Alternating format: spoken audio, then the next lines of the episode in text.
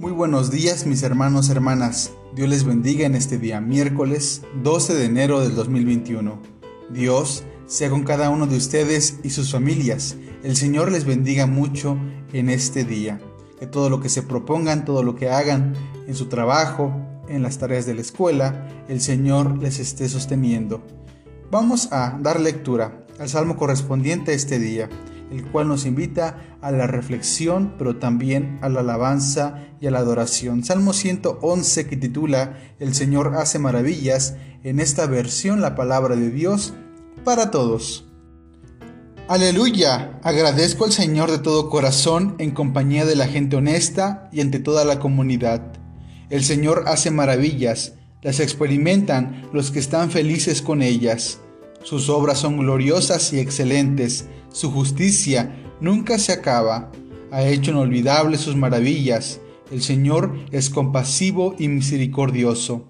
Dios alimenta a los que lo respetan, nunca se olvida de su pacto con ellos. Él les dio a ellos la tierra de otras naciones y así les mostró el poder de sus obras.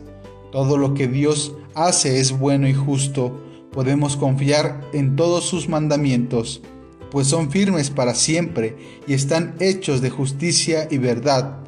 Dio libertad a su pueblo, hizo con ellos un pacto para siempre. Su nombre es santo y temible. La sabiduría comienza por respetar al Señor. Los que obedecen sus mandamientos demuestran que son inteligentes. La alabanza a Dios permanece para siempre. Pues bien, mis hermanos, hermanas, este salmo es un himno de alabanza, es un himno de adoración, es un himno de acción de gracias. El salmista crea este himno a través de lo que él logra observar, lo que él logra entender y lo que él logra palpar.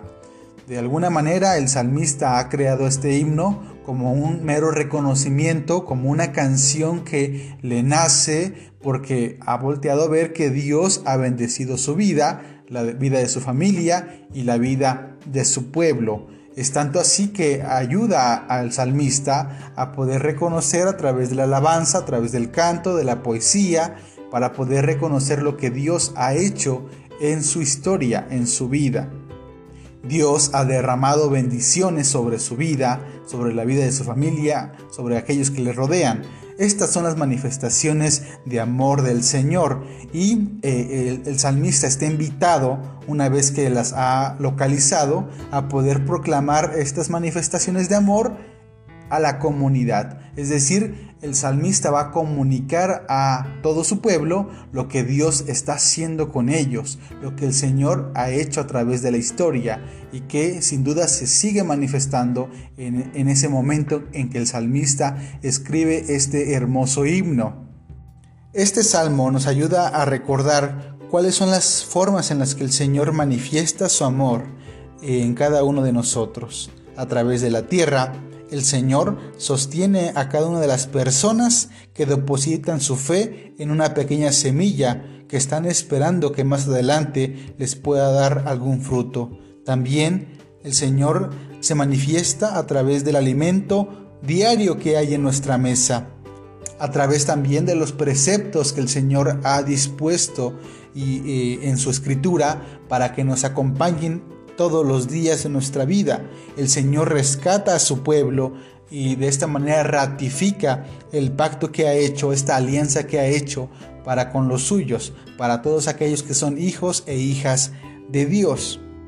Ahora, no basta con leer la escritura y tenerlo como un mero recuerdo, no basta con recordar lo que Dios ha hecho con el pueblo de Israel a través de todo este tiempo.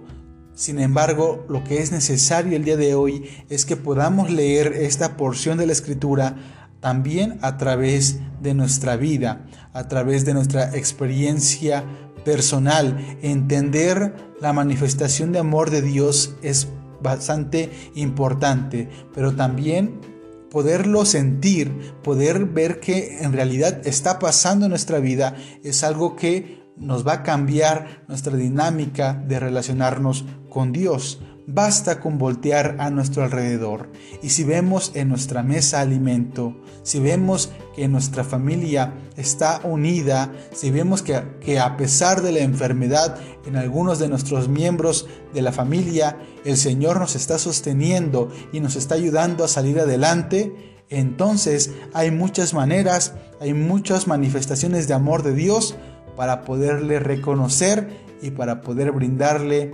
cantos e himnos a su nombre. El Señor hace maravillas y es por eso que debemos brindar alabanzas por cada una de las obras de nuestro Señor, de nuestro Dios. Dios te bendiga, hermano, hermana. Dios sea contigo y recuerda que el principio de la sabiduría es el temor de Jehová. Buen entendimiento tienen todos los que practican sus mandamientos.